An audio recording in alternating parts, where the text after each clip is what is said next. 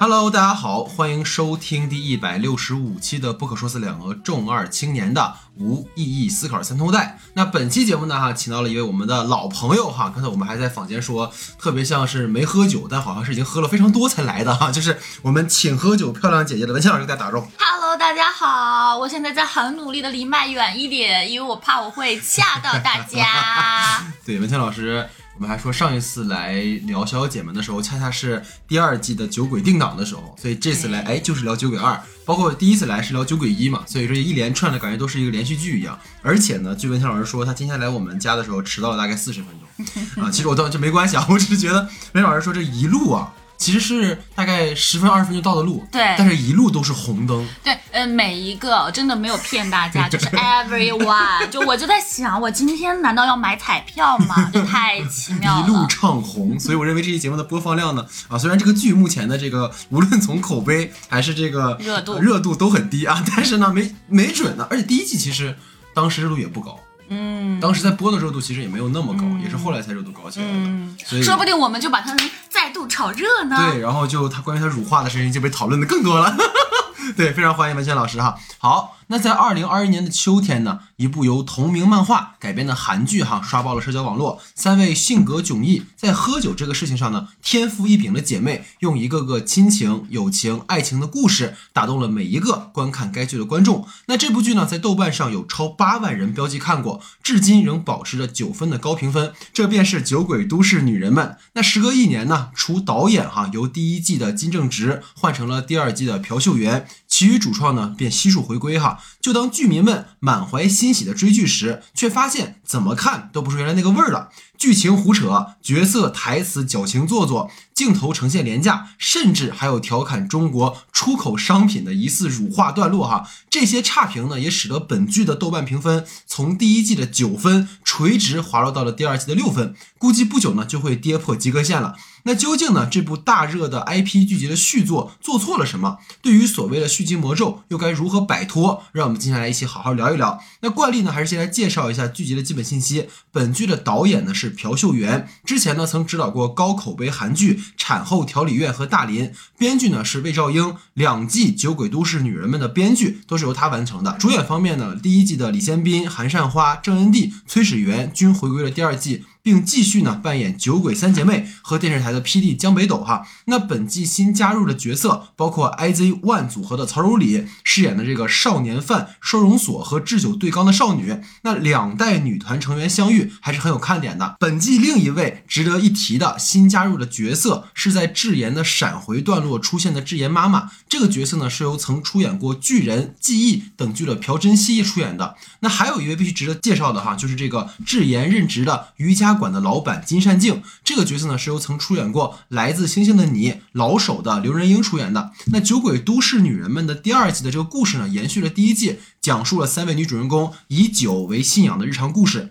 那节目开始之前呢，还要大家多多关注我们的微信公众账号 S E 的光影不污。本周末呢，也就是大年三十儿哈，我们会加更一期由不可说多位往期嘉宾共同参与录制的二零二二十佳片评选，这也是我们每年的一个传统。希望大家届时呢，在回家的路上或是准备年夜饭的期间，能够让我们来陪伴大家一起来度过这个新年。那关于我们春节档的节目单呢，会在下期节目里通知，大家可以关注我们在公众号新闻专栏的更新。所以说，我们听众群的朋友也可以在公众号的后台呢留言入群，或者拉您公众号的具体名称，请看节目下方的简介。那如果觉得我们的节目不错，还请分享给你们的朋友，或是在我们的泛播客平台的不可说专栏呢点个订阅、关注，并在专辑评价下打个五星好评，让我们被更多的朋友看到。谢谢大家。下面进入到我们正式的讨论环节。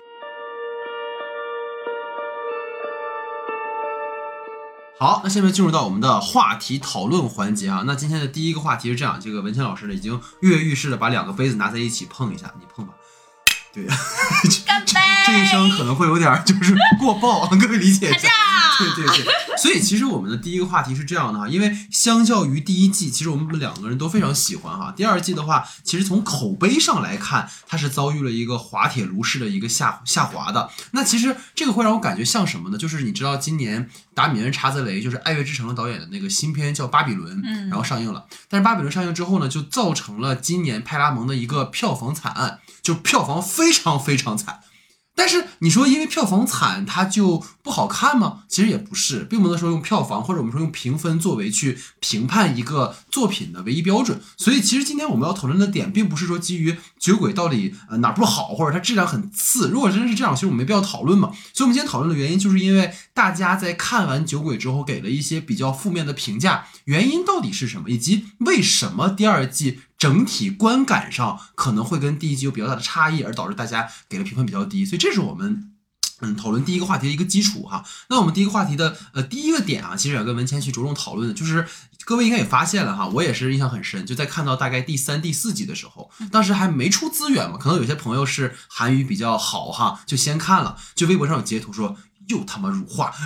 就是相信各位也知道哈，就是第二季的第三集跟第五集都出现了一个所谓的辱化问题，说这个剧非常下头哈。当然，我觉得这个剧引发它口碑下滑的原因，并不仅仅在辱化上，但辱化其实是大家很很很在意的一个点。包括大家你去看豆瓣上的那个讨论组里，大部分的人都是两派，一派就是姐妹们不要玻璃心了，不要这点那么多啊，一部分就是它就是辱化了，我的。民族自尊心受到伤害了啊，所以也在这儿跟大家来讨论一下哈。那我就先抛砖引玉一下，就是首先这个剧的第三集哈，有一个提到劣质香薰精油是 Made in China 的啊，然后这个时候呢，智妍就补了一句话，这也是让很多朋友非常气愤的啊，就是说这个新闻中看到哈，有什么劣质香薰中检测出了呃加湿器的有毒化学物质，然后就有一些网友会觉得说他的这个话是在指涉可能在。一零时代的时候，韩国发生过一次类似的这样的一个呃净化器的事件，所以就是说，哎，这是不是在说我们其实把韩国人的脏水往中国人身上泼？所以这个话题，其实我特别想跟你分享的点，就是因为我也大概做了一个呃逻辑推理哈。就首先我们要明确一点，就是韩国在一零时代的时候，确实有这种比较严重的叫加湿器杀菌剂致死事件，但在那个事件的调查到结尾的时候，他们发现是英国的品牌在韩国的分公司的一个所谓清洁产品有毒，这个事儿。跟咱们没关系，这个是事实层面上的。而其次，我们再来看，在那个剧里面，智妍的台词啊，朋友们，你们关注，他并没有说加湿器致死事件的元凶是中国商品，也就是说，他并没有提及那个一零时代发生的惨案就是中国人搞的鬼。所以这里非要把这个脏水呢往咱们自己身上泼，也是有点没必要。那最后，我们也要跟文谦讲，就是也是让我受到很多这个。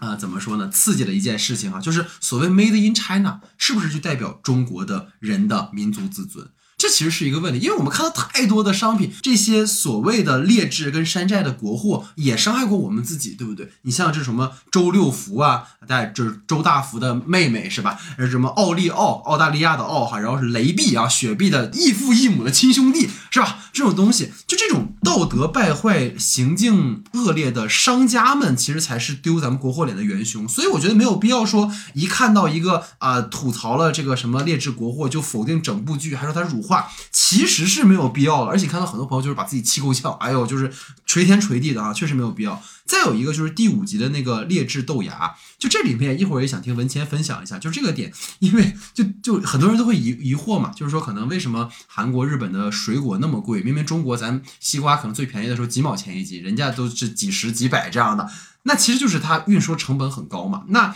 所谓的我们的劣质豆芽，各位如果仔细看那一集的话，它所标的并不是说你中国豆芽不好，并不是说你中国人都是丧良心，农民们都在卖不好的豆芽，而是说你从。中国运到韩国去的豆芽作为特价产品销售，它肯定不会那么新鲜。而且，如果当时文谦他说智妍的台词是，呃，有没有当天产的豆芽？中国到韩国的豆芽怎么可能是当天产的呢？就这也不可能，对不对？包括你说咱们自己到就是商场里买东西的时候，会有那种特价的东西，它肯定没有那么新鲜。所以这个我觉得也是大家会不会有一丢丢的吹毛求疵，就这也是这个剧比较有意思的点啊。所以也想问问，因为我会觉得，嗯，很多时候。在很多网友们会把这些呃片段，就是所谓辱化的合集放在网上，然后你看到大家就会根据这个辱化合集或者是截图就去批评这个剧。但实际上，我们希望给大家提供的观点和角度是，我们能不能把视野打开，能不能用一个整体的或者是撕掉标签的一个呃态度去看，可能会给我们不同的一个感受。所以想问问文谦，对于这个剧里面所谓的辱化争议，你是怎么看的？对，请。哦，我觉得戴老师说的太好了，奇葩说嘛，就是也也，而且真的就是做了很多的功课，然后也求求证了，然后所以分享给大家。我觉得就这跟我的观点其实是一致的。嗯嗯，我在这点上也是也是觉得有很多的网友呢，就是因为就是网上的一些信息就弃剧了，其嗯。实是蛮哎，就是还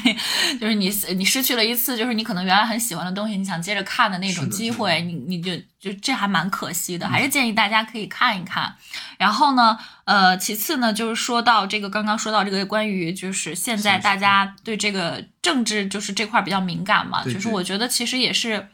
呃，我们一直以来就是希望打破社会上、国际社会上我们的自己国家一些刻板印象，所以当出现这样的信息的时候，大家也普遍比较敏感嘛。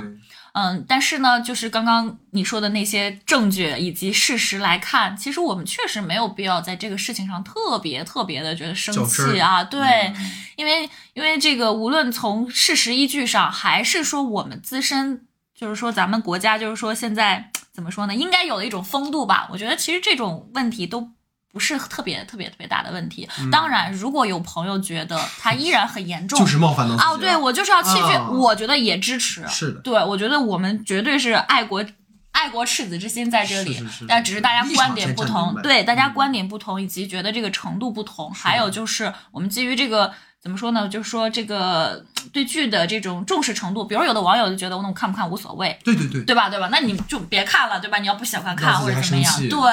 对，所以这就是我这是我的观点啊。嗯，而且其实我会觉得，大家如果是在讨论问题的话，是非常棒的。就像其实文谦今天也给我提供了一个点，就是我们到底为什么做节目，其实就是希望能够分享更多元的观点嘛。那其实你看到这个剧里面，大家在讨论如花问题的时候，都在表达情绪，就是我被伤害了啊，然后或者是说你们怎么这点那么多，但其实这这种话语都没有意义。我们应该讨论这个事件本身，对不对？就像刚才我给大家提了很多信息，我们一起讨论话题，或者说我们说跟具体的话题和具体的人去见面，这个更有意义。所以这个时候我们在讨论这个辱华的事情哈。那另外一个其实就是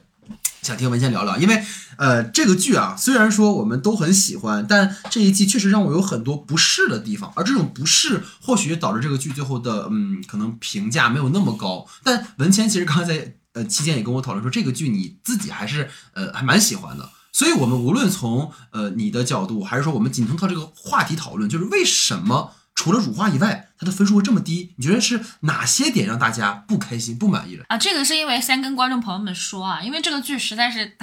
有点争议，所以就是 我跟老戴在节目开播前，俩人就已经 进行了。啊，对，长达了一个小时的争呃争执环节、啊，对我可以找一些比较激烈的段落分享给大家。对，我觉得这个嗯可这个明显讨论过、争执过，跟完全没有聊过的状态还是不一样啊。就是只要用心听的朋友，肯定是能听得出来，这俩人就是不太一样。嗯，然后，那我我们觉得就是最后的点是什么呢？以及我们大家就平和的来看待这件事情的话，其实就是。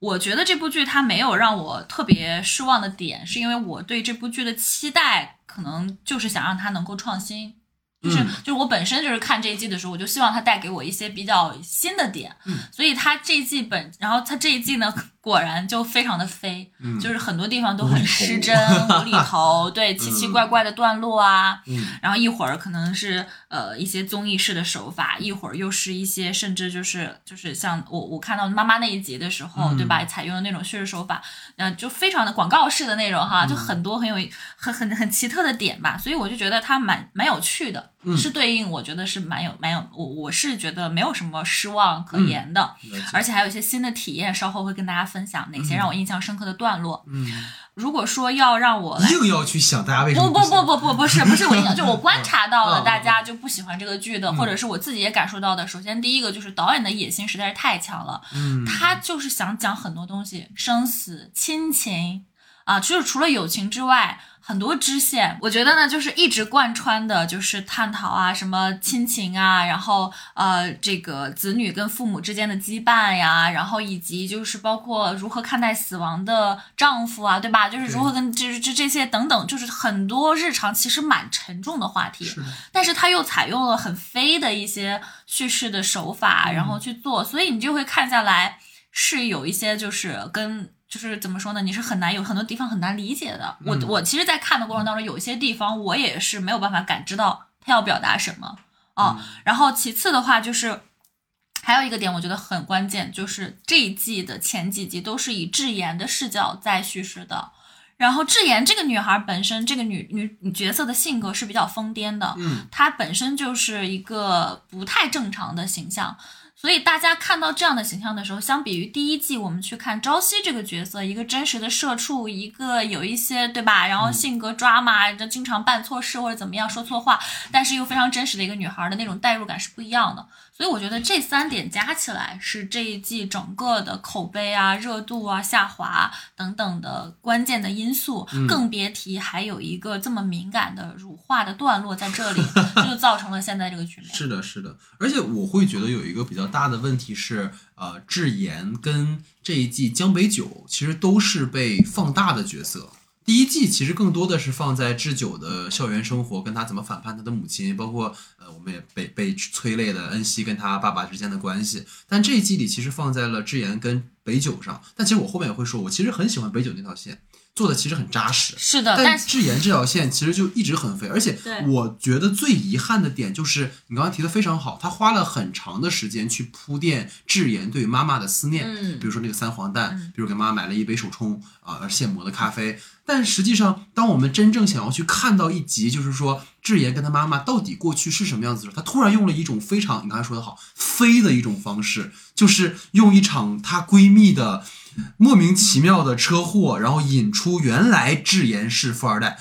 啊、然后又回到一个她过去的创业故事。你看似讲的是母女亲情吗？好像也不尽然，好像讲的是一个女性的一个创业史的感觉。所以你就自然而然的这个角色就会一直飘在我们所有的讨论之外，包括你刚刚也其实我们也会讨论到嘛，就是智妍的父亲也是这个剧很重要的一个人物线索嘛。智妍的父亲一直是缺位的，直到最后给了一个点说啊，他父亲好像是一个很很天才型的一个人哈，但是实际上我们又能够怎么样去关联起前面智妍的选择呢？其实我们也不知道。只有智妍去在台词里说到说啊，因为你，所以我可能会容易爱上一个男人；因为你，所以我可能会怎么怎么样。我刚才其实，在给你呃前面争执的部分啊，各位没有听到，很遗憾哦。就是我我又在思考，我觉得这一季让我不舒服的点就是第一季推动我们喜欢这个剧的点，是因为人物的行动。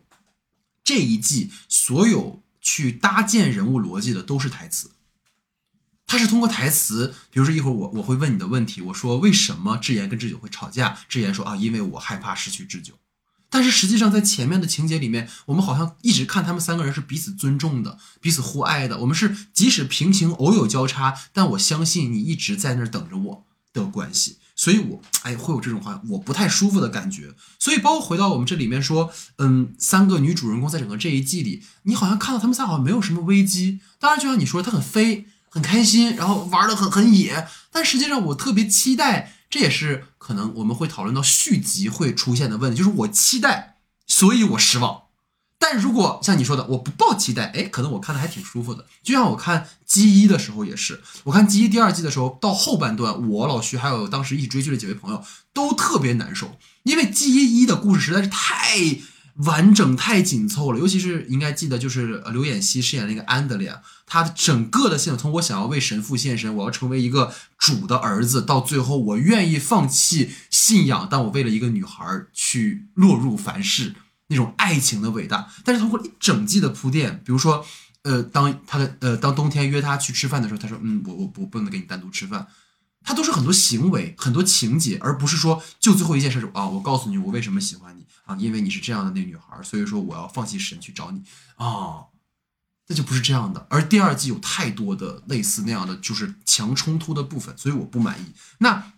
也要问问你啊，既然说到这儿了，就是我会觉得这一季里我最不舒服的，也就是智久跟智妍的这对呃闺蜜关系，因为我在呃大家应该也知道，我们其实做这么多期节目嘛，而剧又很长，我会写很多的文案。我在写这些文案的时候呢，我就一直在那个从第九集我就一直在写文谦的名字，我就是。这个地方问一下文谦吧，这个地方也问一下文谦吧，是不是我作为一个男人的局限？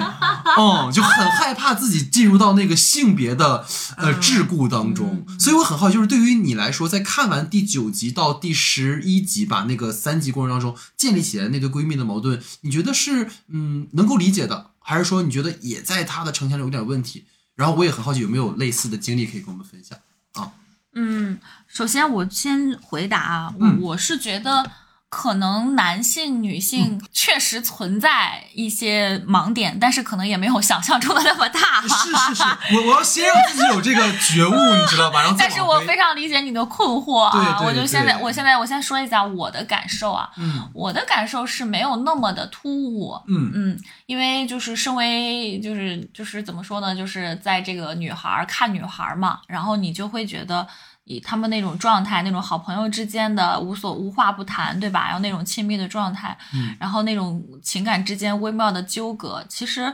嗯、就是大部分女生跟女生之间就都会形成这种这种这种一种比较怎么讲呢？就是很很很很细微的东西，然后然后又有很坚固的东西存在的这么的一个局面。嗯那我我我觉得他们之间反目的原因，或者说那场戏让我最惊讶的不是不是智妍的行为，让我最惊讶的是智久真的扇了智妍一巴掌。嗯嗯，那是个很重的动作。对啊，嗯所以就是你你你看，我们关注的点是不一样的。嗯嗯就是就是你刚刚说到的，你不能理解他，比如说他做了这个行为去勾引，或者说就是所谓的去破坏这个、嗯这个男。我的疑惑在智妍上对你的疑惑在智妍上，而我的疑惑是他们竟然可以做到动手的那种程度。是的那之前是不是得积压了，是吧？对吧？是的。然后果不其然，他也揭示了之前每一任男朋友他的那个朋友啊什么嗯的，导致了没有人跟他做朋友啊。然后这也回到了你刚刚说的那个问题，就是这一季有太多太多的叙事量都是用台词来推动的。嗯这就造成了就是他感觉他在讲一个很很精巧的东西，但是呢又觉得很表面。对对对对，其实你仔细想想，那个东西还是有点意思的。嗯对对对，就是包括，但是但是他就是很表面，所以就是你看下来的时候就不太被说服吧。我觉得是说服力的问题。说服力的，就因为他没有足够的空间和笔墨去描写一些很细微的东西，嗯所以就变成了只能用台词来解释。当他真的坐到院长的家里，院长说：“所以你是因为怕离开他才怎么着？”他说这句话的时候，我当时也觉得啊，编剧会写出这么低端的一句台词吗？对吧？嗯然后智言说：“哦。”然后我也，我当时其实也是在那块儿有有一些就是疑惑的。嗯我所以我，我会把这个东西处理为我的关注点是认为，我觉得这样的情感正常，这样的行为正常，嗯，但是这种处理方式不平滑，不不说服力。嗯对，所以那再加上男性、女性，确实我们的体验不同，就是确实在这种，就是你拥有，毕竟这种女性的这种微妙的情感关系嗯还是不一样的，是的，是的那可能就就会造成这样的问题。对，所以我觉得你这个点非常好，其实就是说服力的问题。其实尤尤其是我前两天还在，因为最近还想写个新的剧本啊嗯，可以跟你分享。就是我想写的一个故事，就是在我一个朋友的婚礼上，就是一个真实的事儿，就是我的一个朋友他的某一个伴郎，然后呢，他要跟他的女朋友分手，然后同时呢，他又要在这个婚礼上作为伴郎有伴郎的陈词，所以他一方面呢，在一个晚上里要写一封伴郎送给一对新人的祝福的一段话。还要写一段给女朋友的分手的一段话，就是你你能理解那种矛盾感吗？就是我觉得这个很有意思，而且很抓马，你知道吗？就是为什么这些事情会这么巧的放在一个时间去发生？所以我想讲的点就在于，很多事情在现实中其实都会发生。而这些事情，当你搬到一个虚构的故事里的时候，你特别希望看到它的前后究竟是怎么搭建起来这件事。就像我没法跟各位细讲我那个朋友怎么了，因为这个还要保持人隐私的。但是人家我知道他为什么会变成这样，他为什么会跟他女朋友有现在这个状况，以及他对我的这个一对新人朋友是什么关系。但是在这个剧里面我没有看到，所以我会觉得很遗憾。我觉得，嗯，智妍跟智久的感情仅至于此吗？太直给了。太直给了，嗯。包括这里面给涉及到了那个呃瑜伽店的店长的那个弟弟的那个身份，嗯。你会觉得好俗，嗯，因，为他就想讲的东西特别多。想讲的东西特别多。哎，家人之间的这种对，包括你看第一季，我印象很深，因为我重听了我们的那期节目，我觉得当时文倩老师聊的特别好，就是你当时聊到一个点，就是这种故事很容易拍俗，嗯，但第一季我们喜欢就是它不俗，对对，但这一季呢就是俗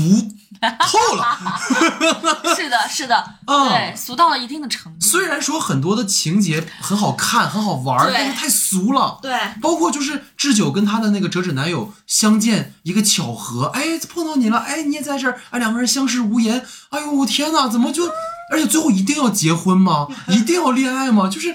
第一季的结尾好就好在，我记得当时文倩说过一句话说，第一季的结尾是一个开放式的结尾，嗯就是他们三个人在一年前许下的愿望，就是一年后我们要做什么，而一年后他们无论实现或没实现，但他们在往前走。而现在就是感觉每个人你们要有一个结局哈，朝夕你要去跟那个 PD 好啊，智久你要跟智者男好，你们每个人有归宿，就这样吧。所以我我根本上来讲哈，就是我会觉得，因为他们三个姐妹的关系其实一直都非常的呃融洽，包括刚才我也跟你说，我说这个剧在第一季最让我有泪点的地方，就是真正的好朋友是不会过度干涉你的生活的。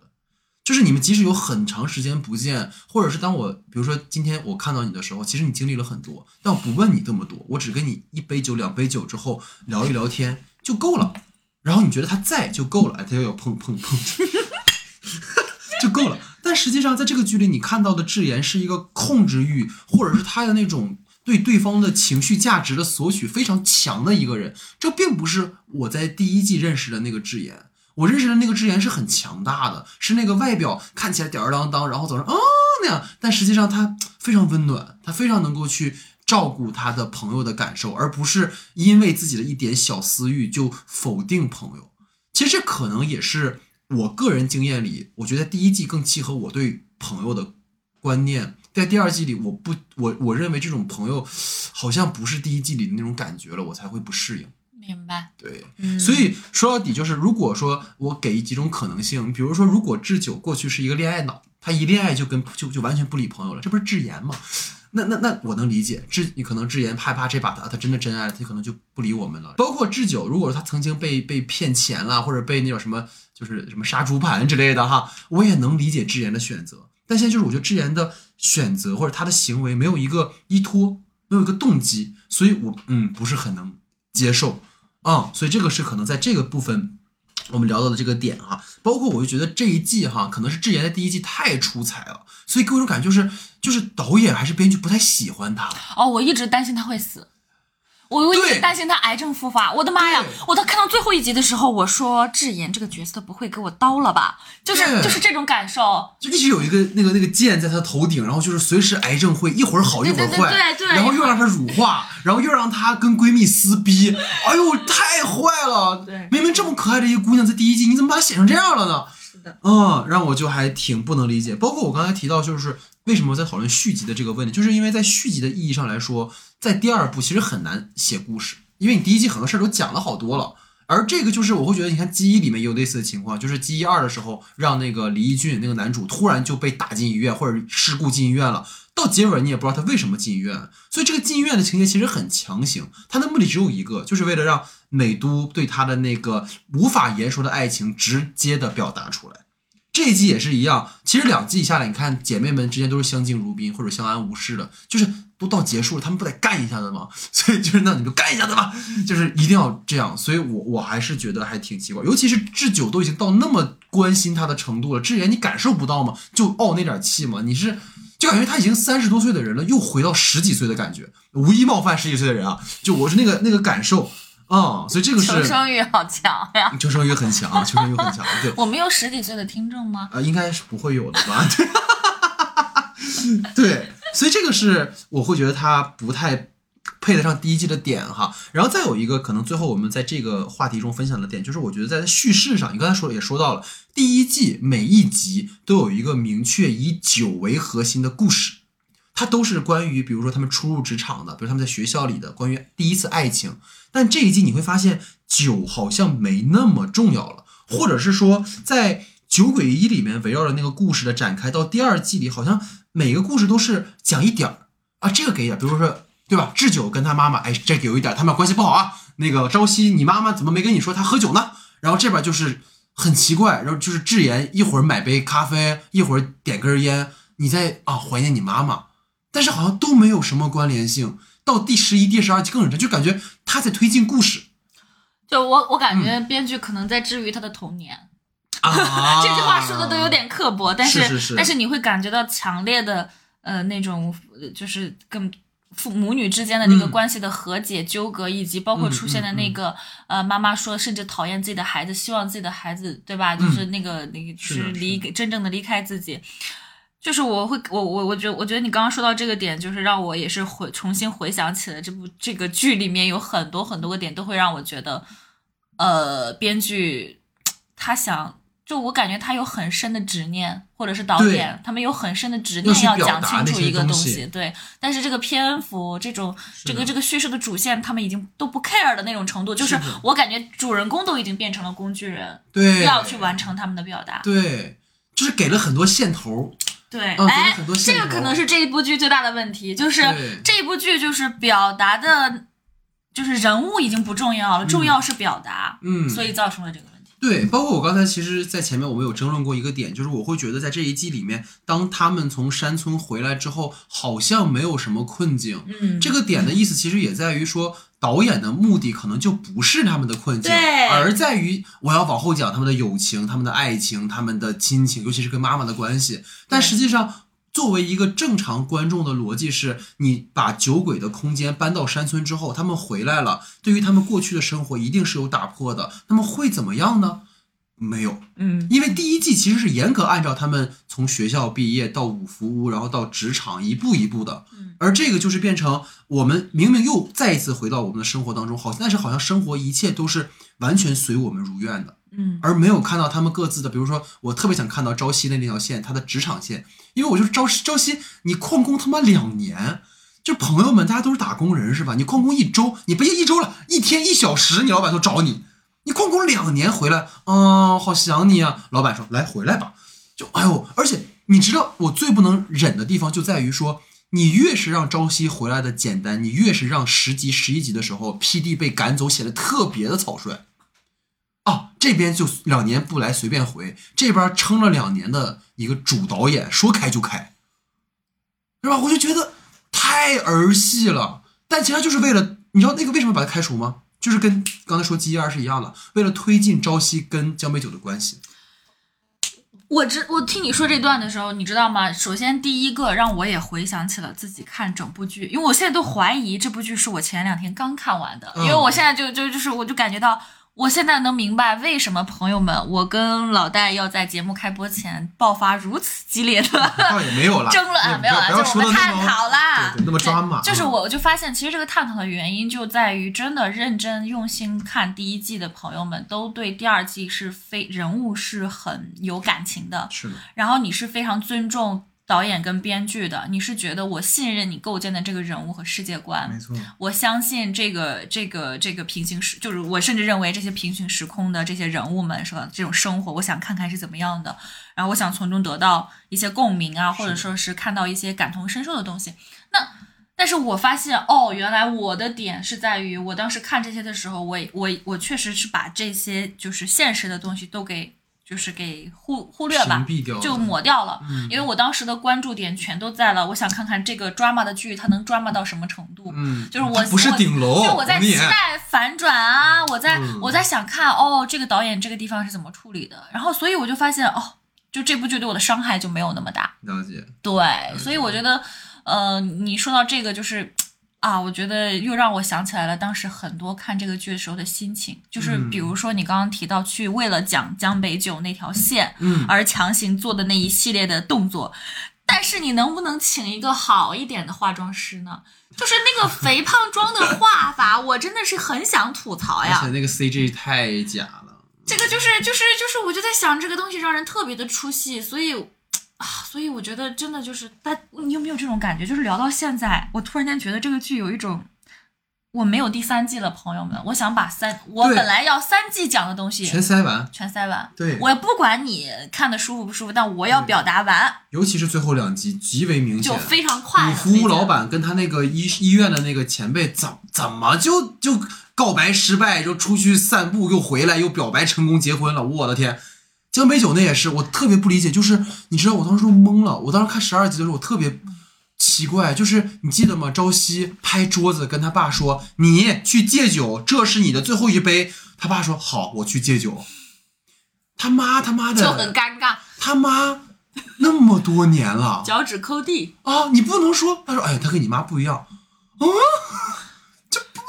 太太扯了啊、所以这可能是我们说了这么多哈，它的一些让我不太满意的地方，所以这个是我们在讨论第一季的呃这个部分。那第二个话题哈，其实是关于酒，它其实是这个剧贯穿全剧的一个关键道具。包括当时我们在第一季的时候，我们也喝了好多的呃烧酒哈。所以想问问，你觉得第二季里面的这个酒作为关键道具是否有起到作用，或者你觉得它可能没有第一季那么重要了？听听你的分享啊。啊，被弱化了嘛，肯定是。嗯，因为你看，首先是女智妍这条线不可避免、不可回避的，她要以她癌症去抗癌的这个作为一个切入点。对，所以你会发现，首先先戒酒，然后其次就是在后面他们再畅饮的时候，都会特意给智妍这个角色，就是她就是小酌了，嗯他不再干杯，原来都是喝到死，喝喝喝喝，对吧？喝完干杯，喝到嗯挂，然后。但是智妍就小小的一杯，然后他们的酒量更搞笑的那一期就是三个人都醉的五迷三道的，结果发现只喝了两瓶烧酒就干翻了。太离谱。所以这时候反而酒精成了一种他们要排除的东西，他们不再依赖的东西。对，第一季的时候是他们，呃，可能支撑、嗯，抒发、排解、表达自我的一种重要的道重要的途径，一种表达的意向。但是你等到第二季的时候，酒又回归成了现实生活当中那个危险的、那个有负面作用的、嗯，那个会让自己不再清醒的，甚至给自己带来危害的这么的一个一个现实的酒。对对，然后曾经就是我第一季他们打出的就是打动很多人的，就是说人生是苦的，酒是甜的。那你看到第二季的时候，你甚至你想不起来有哪一句金句可以。可以，可以，可以值得我们去探讨的，嗯就就几乎几乎没有吧，我反正没想起来，就好像很少了，就没有那么强的冲击力了。对，所以这也是我想觉得很有意思的点，就在于第一季其实跟酒有关的情节都围绕着角色的展开和故事的一个推进的作用。比如说第一季第一集一上来的那个和三姐妹的那个相亲男嘛，其实完全就。发现他们三个人占据了那个酒桌的主导权。其实我们在第一季聊过这个话题，就是酒在过去被理解为是男性专属的一种比较落伍的话语，但是你看他通过这是巧妙的三场相亲，其实完全把这个事儿给倒置了。包括你说酒其实是属于每个人的，这个就跟我们讲说同工同酬啊，相应的福利政策啊，不应该专属于某个性别是一样的。其实是个人的能力跟见识嘛。然后就又要碰杯了啊，哈哈，给你这个机会。对我印象非常深的啊，就是我公司的电梯里，你知道有一个广告，就是白酒广告，特别恶心。比天空更博大的是男人的情怀，就是，哎呦，就感觉这个酒是男性专属一样，特别蠢。然后你们知道现在很有意思的就是，因为我昨天晚上去参加了一个畅饮，我现在其实就还没有醒酒，所以现在的这个桌上呢，就是呃文谦一直在喝，然后我喝的是水，就是也是一种性别倒置。对，包括你看第一季里面那个找。呃，那个朝夕麻烦的那个江碧的小女友嘛，你看朝夕跟智久都喝不过的，但智妍来就直接把他干趴下了。然后那个点就是智妍说他为什么喝不醉，是因为他真的爱喝，而不是因为什么目的。我觉得这也体现出他那种及时行乐的心态嘛。包括我们也聊过，像朝夕他酒后之后去干上司啊，那种倾泻而出的这种东西。但第二季就是，我觉得你刚才提的也非常好。我觉得有一个点就是你刚才说还原成了一种现实中的危险的东西，这在第一季其实是不是的。第一季是这种酒神精神。还有一个我觉得点就是第二季，他为了再扣回酒鬼的主题，酒成为了一种奇观。你看啊，除了智妍妈妈闪回那一集以外，就是包括智妍的女上司喝醉那一集以外，其他的酒并没有在三姐妹之间发挥任何的作用。尤其是他们在后面，你看解决他们三姐妹矛盾的点，也是我找到我爸爸了，而不是因为酒，酒在里面一点关系都没有，在这里面。对，仅有的几次，就比如说化解那个院长院长的那个被严重束缚的那个内心的时候，用酒精的刺激，是的，然后以及他们可能给别人在别人面前表演酒的那种动作，成为一种奇观嘛对就他就非得整活表演一下，对对对。但实际上你看他最后也就是调了个烧啤以外，就没有什么，就滋人一身，仅此而已，就没有了那种酒被赋予的很丰富的内涵。比如他们有喝那种呃热热烧啤啊，啊嗯就是我们说热热热的烧酒，然后还有那个呃吸管喝，对就各种各样的的的奇观。其实那个奇观我们很喜欢，那这里面就是奇观又单一又没有丰富的文本的内涵。所以这个是我觉得可惜的地方。包括你看第八集，我想跟你聊一聊，就是第八集不是讲到那个呃，因为我觉得从第七集开始，它的剧作上有比前几集好一些。那一集讲的是什么？就是那个家庭主妇这个群体，嗯，包括就是对对对呃、母亲生育后的产后抑郁的问题，其实很像八二年生的金智英讨论的点嘛。但是朋友们，那一集跟酒有什么关系呢？你硬蹭的话，就是他为什么要让智久去照顾？是因为他们三姐妹撒酒疯，他听到了，然后羡慕、嫉妒、恨。还有就是，当他看到别人在照顾自己，还照顾不好，在自己在楼顶喝酒，特别开心。就酒万变成了一个很负面的东西。你看，你这个点非常好，就是酒成为了一个非常负面的东西。这一集从现实关照，包括智久叫折折折指南来帮忙，都对这个故事包括人物的推进关系是有好处。那跟酒有什么关系？就如果就所以回到那个点，就是酒除了变成了一种负向的东西，酒也成为了一种正常的东西。但对酒鬼都市里面，酒不能是正常的东西。所以你看，角色们如果只是在酒，就是就是呃茶余饭后喝一杯的话，那么这个跟我们其他看的那种女性都市题材的剧集没有区别了。对所以对啊，所以就是刚刚说了嘛，如果它分为三季，它到第三季的时候做这样的一个回归，把酒回归成一个正常的物件，它到第二季的时候还在。就是就是酒比较重要的一个人物关系串联的线索，同时与酒的这种探讨，或者说是、嗯呃，就是对他的一种就是逐渐，我觉得他可以逐渐的跌落神坛，但是现在可能就是跌落的太快了，嗯，嗯对嗯，其实反而如果用用你其实一直说你比较比较喜欢这个剧嘛，我觉得我其实第二季一上来我非常喜欢，嗯我喜欢的点就是它很敢，它就是敢于破除第一季大家所有的想象，比如说我搬到了山村里，我不喝酒了，但是酒有用，你发现吗？比如嗯跟野猪之间的关系，对对这个是很好的。包括他回来之后也是，就是我就故意让这个酒成为一个可能被边缘化的东西，嗯但我还是希望这个故事跟酒是关是有关联的。哎，你说有没有可能是嗯第一季太火爆了，他们受到了某些审查压力？我觉得在韩国肯定没有审查压力，但是在韩国肯定有一个什么，就是资本为了逐利，一定会推他们出第二季，所以我很担心《鱿鱼游戏》的第二季，肯定大概率不会是好东西。哦，嗯，就是因为它其实理论上来，包括《记忆》也是一样，它要连拍三季，但其实如果你中间隔一年，我觉得绝对会比现在好。嗯，对，太急了，你不用，就大家不会因为你一年没来，我们就忘记你了，反而是你一年没来，我更期待你了。秘密森林就是这样，第二季多好啊，对吧？所以这个也是问题哈。所以我会觉得，在整个第二季的时候，你看那个他们一开始上来不是在那个山村里嘛？我不知道你有看他们那个综艺，嗯，就她们三姐妹有一个综艺叫《山友呃都市女人们》，我就怀疑有套拍的那个那个那个嫌疑，你知道吗？包括那个医学奇迹，我觉得这些都是好了，但是遗憾哈，我就想创新可能又不敢做太大的颠覆，所以很难说是成功的续集吧。那么这是我们第二个话题，第三个话题，我觉得你可能没有，但我想听，就是你觉得有什么很让你不舒服的槽点吗？就让你觉得想不吐不快的那种。如果你没有，就我先来说一说。你可以先分享一下。OK，就是说起槽点，我觉得比起吐槽哈，我觉得是可惜。这个剧就是那种怒其不争，就是你明明很喜欢，但他就是差一口气儿。就你记不第二季？你知道我觉得最可惜就是智久跟那个曹柔里饰演那个收容所的那个问题少女，啊，那条线太可惜了。啊，本来他们两个人就是两代女团的同场 PK，其实挺有看点的。是但是你看看故事本身，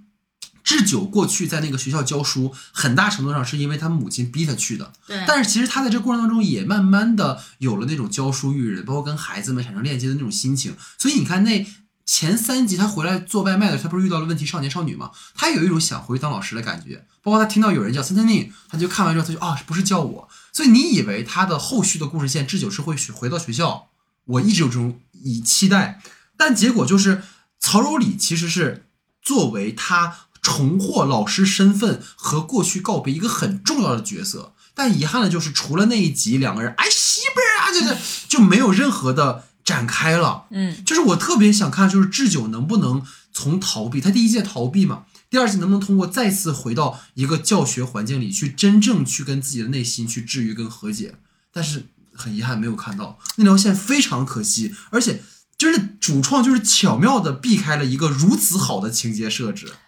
对，嗯。就是就是你就是他们那场戏非常有张力，是的，就是在那个教室里面来回的那种两三句话交锋，嗯对吧？哇，就是那个那个那个张力是让你有无限的遐想空间的，但是后面也仅仅只有一个我在学了染发课，问你喜欢什么颜，色，就是突然就是被。说成一次“你们是白纸吗”，然后作为哦、就变成迷妹了。然后作为一个推动他们二者感情的一对，就变成间谍了，你知道吧？哎呀，感觉折纸先生最近不太开心呢，就那种感觉还就感觉那个少女不是会关心这个事情对而且你们肯定关系有递进嘛，你们肯定偷偷见过面，或者也假装喝过一起喝过酒，完全没有。当然，这当然就是那个郑恩地，如果这样对我说，我也会迷上他。但是不不是这样，这不是现实逻辑，对不对？对，还有一个我很遗憾的就是，其实刚刚有提，就是那个朝夕的职场线。哦我前面其实提过，就是第一季里面那么在意工作的女孩，时隔两年回归，你会面对什么困难？其实是很有看点的。你整个第二季里面往前面讲说是抗癌，但你回到城市之后，刚才我也提到，你们要有点小代价，这是成长的一部分。但是结果就是整个一季好像就没有这些东西，而且尤其让我非常不满意的就是，当智妍透露出他是富二代的时候，整个故事逻辑就都说不通了。对吧？所以这这是我比较槽点的地方，就是你会觉得你们就你刚才说的非常好，咱们不需要有代价了，你知道吗？就是只要单纯有生存生存危机的时候，随便卖一瓶酒，十年十五年就活过去了，嗯，对吧？江南买套房子洒洒水了，这这让我不太理理解。我觉得这部剧的槽点确实很多，无论是他们去山村，还是后面就是铺的北九这条线，嗯，你都能感觉到在制作上面的一种粗糙吧，就是他嗯一看就是比包括打光啊，对让人很出戏的一些设计，嗯然后所以这个东西是让我频频就是会有那种出戏的感觉。嗯然后其次的话呢，我特别想吐槽的其实是你会发现，就是安朝夕这条线，其实让我后面，包括看到后面的时候，其实也是有一点费劲的。就是第一季的时候，他这种说看见男人很可怜、很脏兮兮，然后就会有欲望。结果他等到第二季的时候，我说实话，就他虽然是崔始源，但是他依然很邋遢，嗯就是他的那几场床戏啊什么的，我都没有办法我明白，看得很舒适。对，就是为了让你不舒服。就是就就我觉得这点就是是包括到后面，呃，虽然他的爸爸的那个酒鬼的出现，就是让我觉得就是呃，就是你要从逻辑去推，你也能知道他为什么这么设计，但是确实当时出现的时候，我也是觉得为什么要搞这一套，就是包括他最后去作为说我要照顾你，一辈子，就编剧的脑回路也蛮厉害。而且主要就是他还是女性导演加女性编剧，无意冒犯啊。嗯反正第一季反而是男导演女编剧的组合，你好像觉得他更现代性一点。嗯，就尤其当最后就是朝夕说我要照顾你一辈子的时候，我说天哪，对，多么守妇道的一个女性形象啊！我怎么就对这样了？对，或者说她想表达什么？我在想她在表达什么呢？啊就是她是觉得，当然我在结合前面的那个，就是未婚妈，就不是未婚，就是生孩子产后抑郁的妈妈。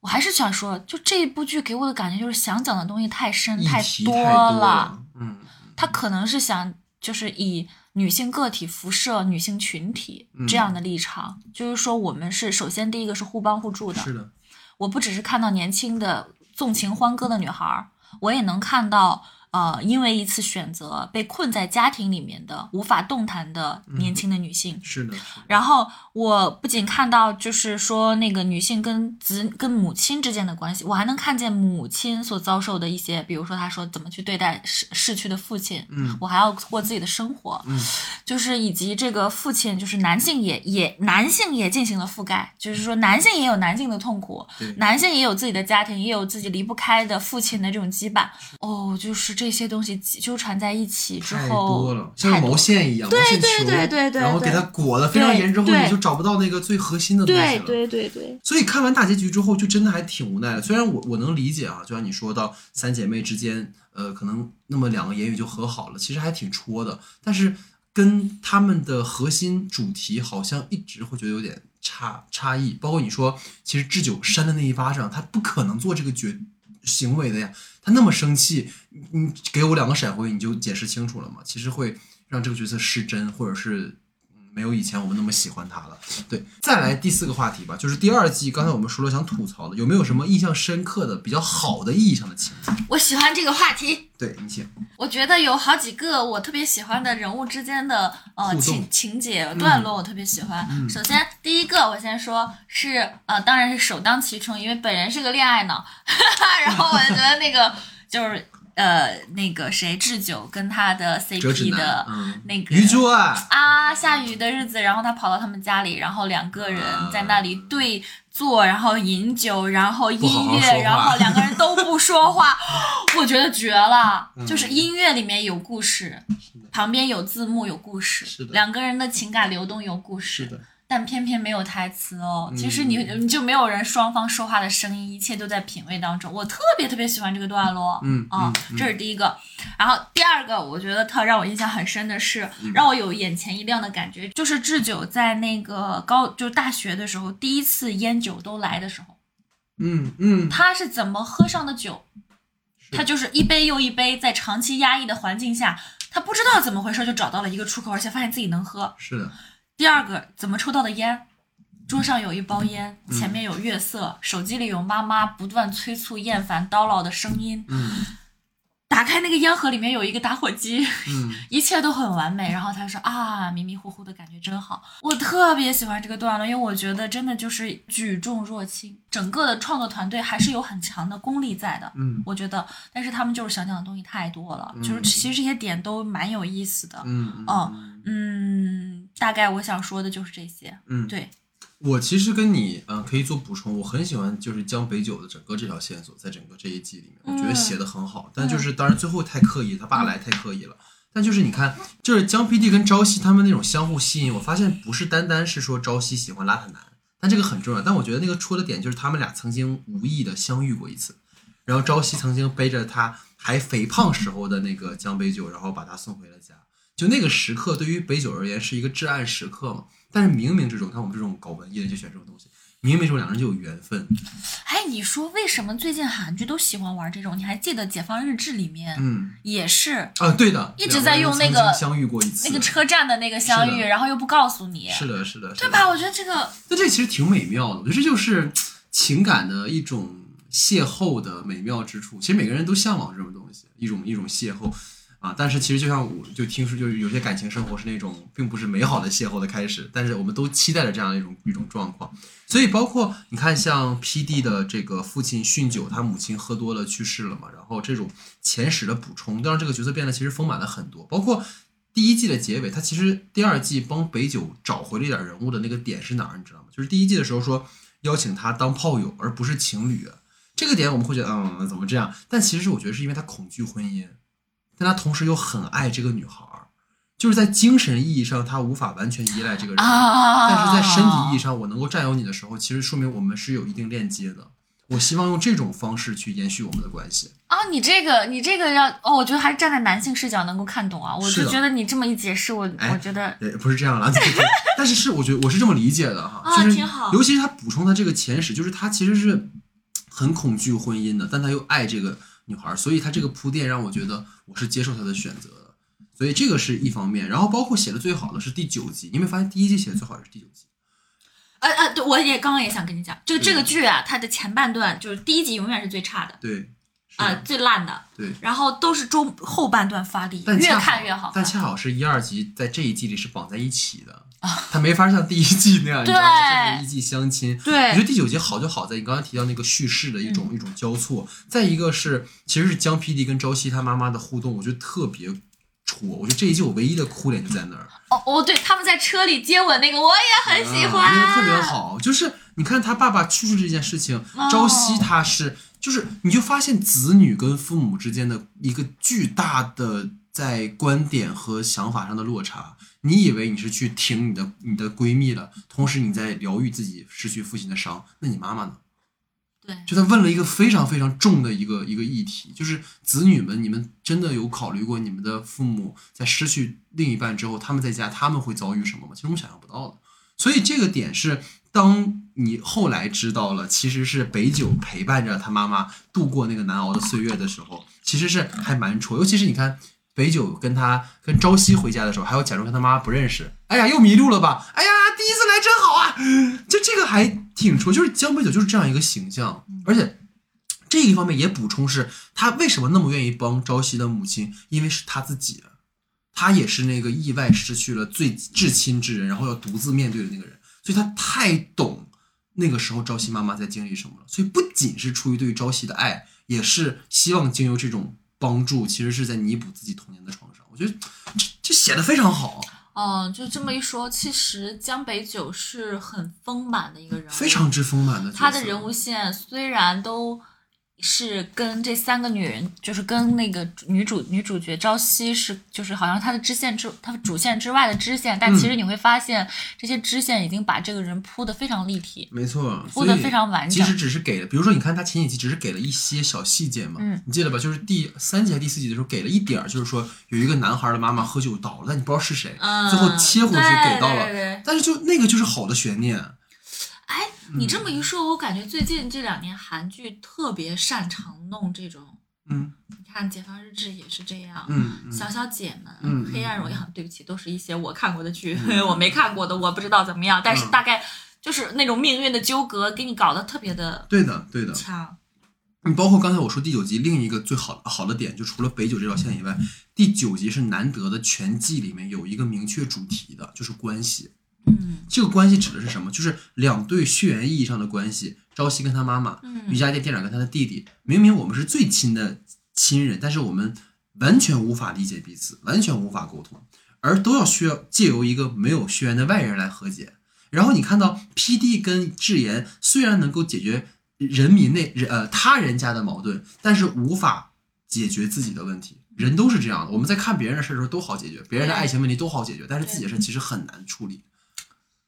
所以这个这条线就写的真的非常的好，包括江 PD 依然对他的母亲的去世有阴影，包括智妍跟智久的那个情感情感危机，所以这一集我觉得写的是很好的。哦，所以这是我印象非常深的一个一个内容哈，所以这是我们各自印象深刻的。那下一个就是要问问你了，就是关于续集魔咒这件事，你怎么看？就是为什么续集总是会比较容易大家失望？可能续集会有的问题就是预期太高了，就是第一季大家的预期就定在那儿了，记忆也是一样，第一季太好了，近乎于完美。包括你看现在瑞克和莫里，就我非常喜欢的一个一个美漫，它也是每一季大家的要求都太苛刻了。所以这种苛刻就会导致它稍微有一点不合你意，就会产生落差，嗯落差就会产生情绪，情绪就会批评。包括你看这一季里，其实像你刚才有提到一个点，我觉得很好，就是呃，你不应该抱太多的预设去看，但是我们很难不带预设去看，或者是说真的啊，文倩能让我把这部剧看完，恰恰是因为我有预，恰恰是因为我有预设，就是因为我真的很喜欢他们，我才会看完。否则，如果这只是一个莫名其妙的第一季的剧，我一定不会看的。啊、就是它太多东西，我其实是接受不了的。所以这是第一个点。我觉得第二个点就是续集有一个很重要的目的，比如说包括《阿凡达》，我觉得也没有做好。我们当时节目也聊过，就是能不能很好的展开这个世界观，或者给我们更多基于你的故事的一些延展。比如说酒在第一季里面是解千愁的良药，酒在第一季里面是甜的，是苦的，是关于我们生活的答案，关于能够让我们去解放自己的一种方式。那么第二季你要告诉我们酒是什么呢？哦，我看到最后之后告诉我，酒只是你日常生活中的一个小物件，酒是有毒的，酒是会让你失控的，酒是会让他妈妈去世的，酒是在朝夕的妈妈明明是因为痛苦借酒浇愁的时候，朝夕会说：“你喝酒为什么不告诉我？”会变成母女之间彼此嗯误会的。一种东西，它变成了不美好的。东西。但就像我们说的，如果第三季酒又能有新的。含义被赋予，我觉得是好。但遗憾的。就是可能没有第三季了，而同时我也没有看到在酒鬼这个意义上，它赋予我更多的。价值跟内涵。因为刚才其实文山也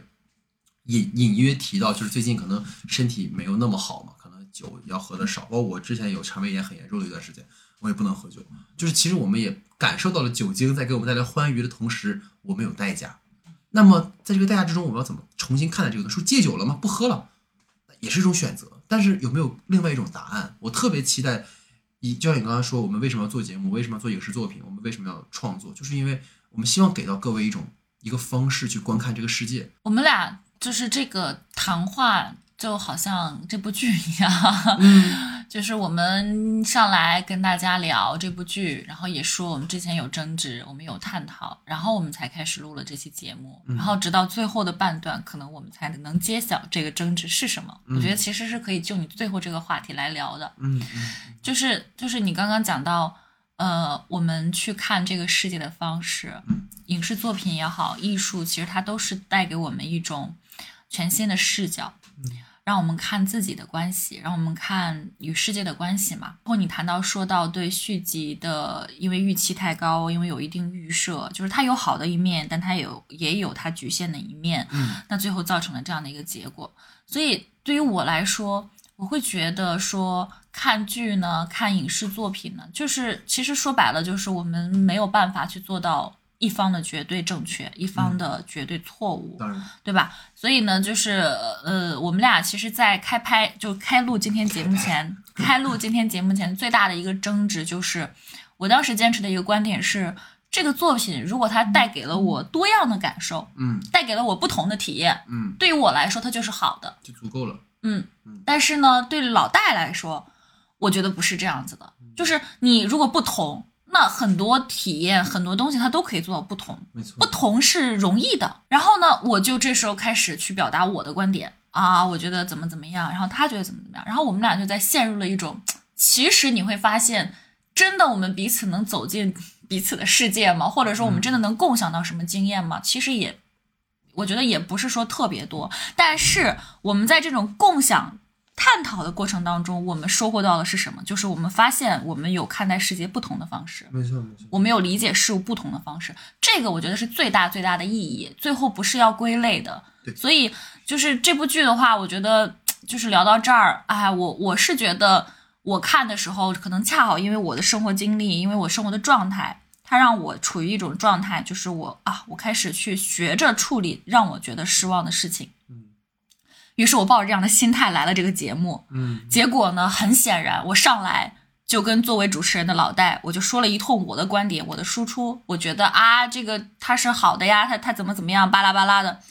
其实这个时候大家就会发现，我我就又陷入了另外一面，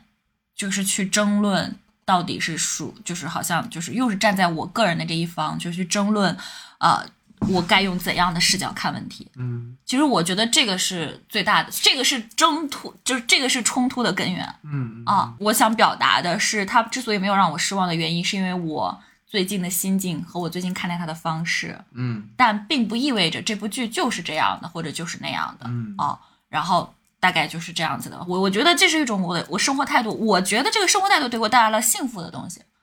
我是希望在这个节目当中，在聊这个过程当中跟大家分享开来。对啊，这可能是我对续集的一种态度。我觉得看续集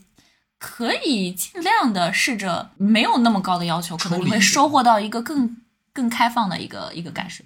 就是我们观看任何的东西，其实都是想获得快乐嘛。对，获得不同的体验嘛。如果它能够带给你新的东西，对就蛮好的。对，所以这就是我们整个的主体讨论。嗯，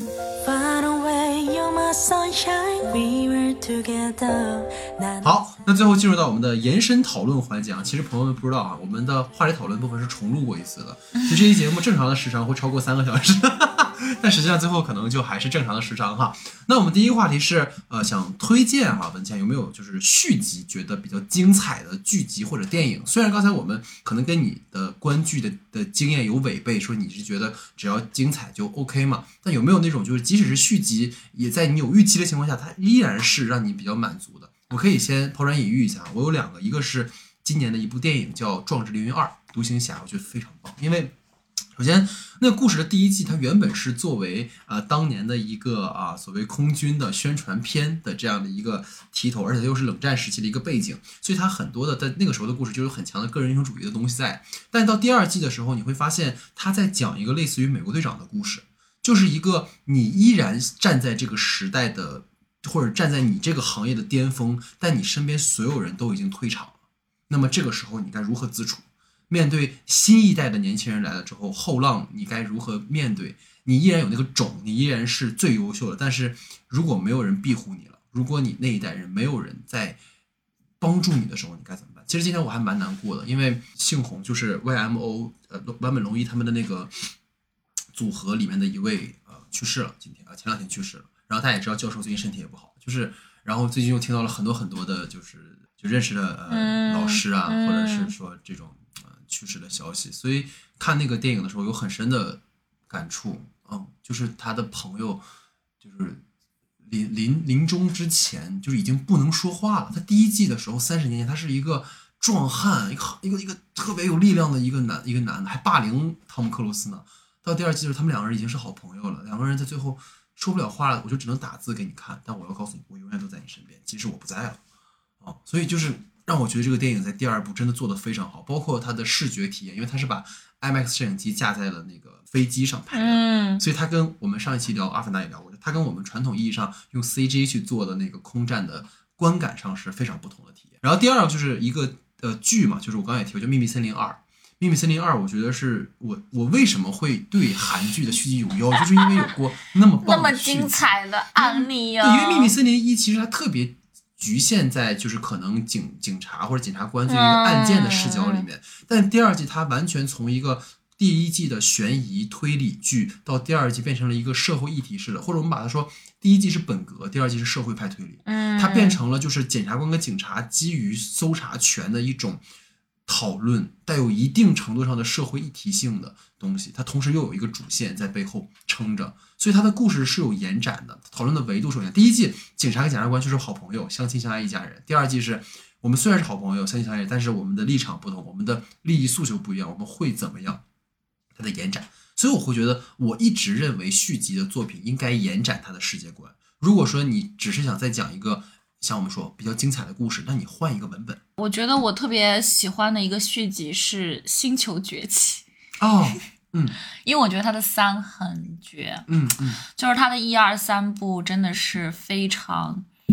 就是到了哲学层面，到了人类文明的话题，所以呃，从第一部这个凯撒主角的这种诞生，到第二部主角的成长，到第三部人类归为白茫茫一片，嗯嗯。就雪封山，大雪封山，一切归于原点，就是你会感受到整个三部曲它有一种呃很深的思考在里面。嗯这是我觉得，就像你刚刚说的，续集之所以我们要讨论它，是因为它要展开这个故事。而不是打破这个，就是重新打破这个故事。如果重新打破的话，那它是不是可以变成另外一个故事？它可以不要不叫这个名字啊，不叫这个人物啊，对吗？然后，如果它又没有延展的话，那它就是炒冷饭。对，所以就是这样的话，就不是优质的续优质的续集嘛。没错没错，对，所以我觉得这个《星球崛起》我蛮推荐大家看一看的。嗯虽然它是一个类型片，但我觉得它到达了哲学嗯意思考的意味。所以李福斯导演现在在拍蝙蝠侠，大家就还挺期待的，嗯能不能重登高峰的感觉就是哈？对对，重新去诠释英雄的故事。故事，对，对这是我们的第一个话题。那第二个话题啊，轻松一点。我们今天聊了那么多关于文本内的东西，其实该聊点闲嗑了哈。就是也马上过年了嘛，嗯所以大家过年多少都会喝点酒，跟朋友聚一聚，嗯回老家。现在问问文谦，因为我们刚才也说到了吧，文谦第一次来是在二一年的时候。那天我们在聊《酒鬼》的第一季，然后我们后面又聊了《解放日志》，你也提到每一期节目来的时候心态都不一样，嗯所以想问问你，就是时隔了一年半多吧，你有没有什么新的跟酒有关的故事啊，我已经很久没有喝酒了。首先，啊，所以今年的故事就是没有。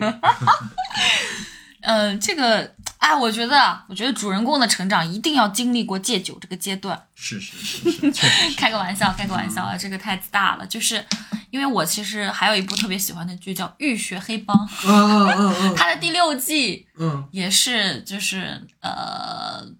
就是他戒酒了蛮长时间，嗯然后他说我已经几年没有沾过酒精了，酒精让我变得更加清醒。嗯然后我我想表达什么呢？就是其实我觉得酒鬼可能他最终想达到的目标也是这个，虽然他让大家就是觉得失望了，但是他可能也想传递的一种理念是说，嗯、原来我们借用某一个东西，借用酒精去逃。不能说逃避吧，就是借用酒精去抒发的一些东西，排解的一些东西，它可能会一直存在在我们的生命里。嗯那它去排解它，靠的是你的真实、你的力量、你的爱、你的勇气。其实你要正视，就是它永远不能成为凌驾你之上的东西。嗯就是你可能被它所带跑，嗯你可能被它所裹挟。我觉得在我戒酒这段时间，在我跟酒精的关系也是这样子的一个反思的状态，嗯就是我会觉得清醒的东西、真实的东西在逐渐的浮现。嗯哦，然后我真的现在其实，啊我我就是老戴知道，我可能经历了一些就是看起来是很很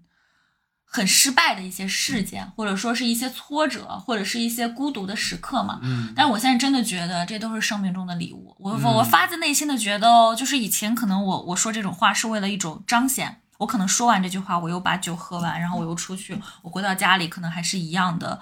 伤心颓废。但我觉得现在我说这种话是，是真的是呃，就是想表达，我我觉得这些东西都是生命的礼物，就是呃，我们每一天。每一刻活着、生活着都是奇迹，都是奇迹，朋友们。嗯，因为每一个每一个人都很珍贵，就是我现在最大的感受就是每一个人都很珍贵，每一个人，我们不要把自己当手段，我们要把自己当目的。哦，金句来了，对，嗯就是呃，就可能我觉得酒鬼犯的最大的错误就是他把人当成了手段。对，他如果能继续回到酒鬼一，把人当做目的的话，嗯，他应该会收获到大家更多的喜欢。对对，非常好。因为我我觉得，因为我先先先分享，就是刚才文谦你说到延续你讲的，其实你今年让我印象很深的一个瞬间，就包括有时候我叫你喝酒啊，就是，嗯，我真的一直把酒当成我非常重要的跟别人产生连接的一种一种媒介，嗯，因为我觉得在在酒里面可以看到很多很真实的东西啊。尤其是就包括昨天有一个北平机器的畅饮嘛，我还就是约了朋友，就是说哎去吗？他说你要找我喝酒，我我没问他去，我说有事儿吗？今天找我喝酒是吧？就就是这种感觉。那我我想分享一下跟文谦有关的，今年我印象很深的事情是，今年夏天的时候，当时你应该是在事业和生活上应该都不太顺遂。然后我印象很深的是那天咱们去我的一个本科同学家吃饭，然后那天呢，就是我看到了你其实在找酒，你喝了很多，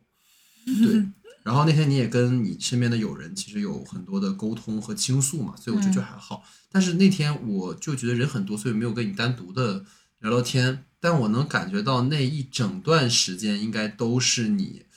不太好的时候，对，然后是一种需要发泄的时候。尤其是当我在看你找酒的时候，觉得嗯，他今天一定心情不好。对，所以就酒会成为一种让你看到对方，你可能你没有你没有这个想法，但是有本能的想有求救的感觉在。对，即使你当时不是这么想，可能这一切就是都有单方面的想象哈，但我会觉得那段时间你可能确实状态不太好，所以包括后来我看你出去旅游了之类的，然后散散心。不是，是去工作。啊，就是对，有段时间嘛，但就是觉得心情会好一些。在包括其实刚才 刚才文谦反复在提一个缺席的在场，就是大家根本没有听到我们前面所谓争执的部分，但是文谦一直在 Q 这件事情。那我回应这件事情的点就在于，呃，文谦，其实我非常开心今天见到你时候的状态。啊，对，因为包括你上来想急于分享的那个，其实你并不是想跟我争论，我们俩也没必要争论，我们俩是朋友。对，但其实是你你，因为你这段时间的感受太过于带给你一种好的感受，是的，所以你希望在节目里跟大家分享。对，但好像这种分享的欲望，好像超过了我们前面本来要讨论的东西，对所以产生了一种就是我想要把这事儿往回拉，你就非要往外走对的对 感对觉。对但但我非常开心的地方就在于说，我见证了你的一段一段时期的发展。当然，我们未来还会一起走很久，但我就会觉得特别好，因为我们都经历了一年到两年的从象牙塔到嗯学到到社会的一个过程嘛，所以我们都有这样的一个阶段。然后到今天你能够呃比较自洽，我觉得就是一件很值得祝贺的事情。所以这个值得我们干一杯，对我非常开心这件事情。对，然后说回这一年我跟酒有关系的故事哈，就是尽量不哭是吧？最近泪腺特别发达，嗯你知道我在文谦老师可能为为数不多的几次失态吧，嗯，应该就是对去年我朋友要离开北京的时候，哎呦，对，然后当时其实这个事儿吧，就是很矫情，你现在想一想，因为这个我现在还有你视你的视频呢。倒，也不必，对，就是我那个朋友，就是研究生三年就跟我关系很好嘛，后来他要回东北发展了，然后，嗯，就你有一瞬间你会觉得，就当时其实开始大家都是嘻嘻哈哈的，但我俩后来就真的不知道喝了多少，就一直在喝，一直在喝，喝到最后，其实真正触发我爆哭的点，并不是我当时酒喝多了，而是因为我听到了一首歌，那首歌是我特别喜欢的一个韩国综艺叫《炙热的歌手们》里面的一首曲子，它它不是一首歌，它里面有很多，就是都是像罗罗文姬这样的老老老师们的歌，然后什么我们的老故事啊，或者是说随风去啊之类，反正就是你你当时那个瞬间，就像你看到智久跟折纸男的那个一样，我的情绪千帆波浪，然后我当时就哭的泣不成声，我而且你知道最可怕，我不知道。是第二天你们给我发视频，我才我操！我前一天晚上居然这样了，但让我印象很深，就是那种失控的感觉，在那种失控里面，其实是有情绪的宣泄的，所以那个瞬间让我是去年印象最深的和酒有关系的一段经历。嗯，对，就是作为旁观者也看到了老戴失控的一面。对，这是一个。再一个就是，呃，我我朋友嘛，就刚才也跟你提到那个，呃，就是他前两天刚结婚了。他其实平常是一个比较少说的人，他做的比较多。那次喝多了之后，他就因为因为要照顾很多人嘛，然后他看到我，我们俩聊天的时候，就还是可能不会说什么话，但是我看他的表情，他看我们就知道对方在想什么。嗯，然后他因为请了很多他外地的朋友来嘛，嗯然后他也没法喝那么多，他就会一直在找我和老徐，就来快替我喝酒，快快快快快快！啊就是你会觉得他，嗯，或许只是为了挡酒啊，但他最信任的人就在他身边，OK，然后那两天也一直在陪着他，所以就会觉得在酒精的催化下，你看到了一个更真实的他吧。就是酒精让我们迷失自己，又看清自己。对，包括昨天晚上也是那个畅饮，就是喝了大概十五、十三四杯也有了吧。喝到最后之后，你也是晕晕乎乎。今天一天其实也迷迷糊糊的，但是，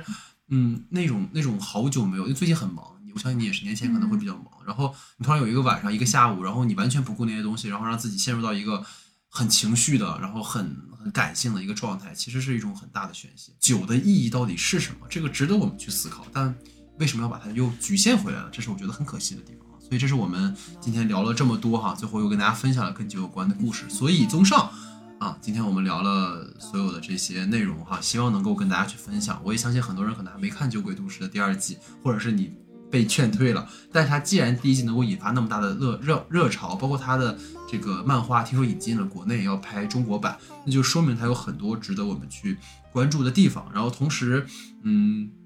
也是一段体验吧。然后包括现在也临近年终了嘛，不临临近那个春节了哈，也是我们春节前应该最后一期讨论剧或者影的一期长节目了。然后本来也跟大家分享是，其实我本来前两天就可以先回家了嘛，但是因为想跟文谦老师线下啊年前再约一次哈，所以今天就特意说一定要一起聊。但从结果来看，虽然有曲折，但这种曲折也是好的。就像你说，你接受所有的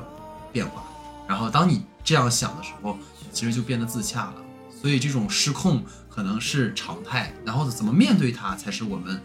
每一个人都要修炼的东西。包括对，包括我们嗯，最近都在面临告别。前两天刚才我也提到，就是对我很重要的一位老师去世了，然后我发现告别是我们都要去学会应对的东西。包括现在在疫情解封之后，很多的老人也好，很多有基础病的人也好，都会有身体的这样的一些状况。我觉得我们要学会告别。包括去年我我为什么会在那场饭局上、酒局上哭成那样，就是因为告别这件事有点太难了。即使我们能够应对一切的一切的变化，但是告别这件事情太让人伤感。我我我喜欢电影也好，或者我喜欢录节目也好，因为我们的声音、我们的影像能够留存相对更长一些的时间，但我们人是有限的，生命是有限的，所以为什么总是说电影延长了我们的生命，或者是呃这样，或者为什么我要坚持做长节目？因为我想占据你们的时间。啊，对，所以希望大家能够呃，最后说的稍微感伤了一点，因为最近确实情绪比较重哈，但是也希望大家能够过一个好的春节，好吗？然后也希望文谦能够在新的一年里面就万事如意，心想事成，找到一段找到一个优质的男朋友，然后一切顺风顺水哈。然后也希望大家能够开开心心的，好吧？那就是我们。等一下，我不是每次都有一个结差点收尾？哎，您说，哎，我 差点收尾了，哎，哎，你说，嗯，就是失控朋友，就 是失控，第一第一期的时候就会跟大家说晚安嘛，对。然后我记得之后就不是老是会跟大家说一个 say goodbye 嘛，对对。然后刚刚戴老师又说到了告别是一件很难的事情，然后我觉得是这样子的，我我很珍惜每一次跟大家聊天的机会，然后我爱你们，我觉得你们大家一定要相信，我们活着的你的每一天，你的每一个时刻都是奇迹，我爱你们。哦，对，非常感谢文杰啊，也感谢大家的收听，感谢大家的时间，我们就下期节目见，拜拜。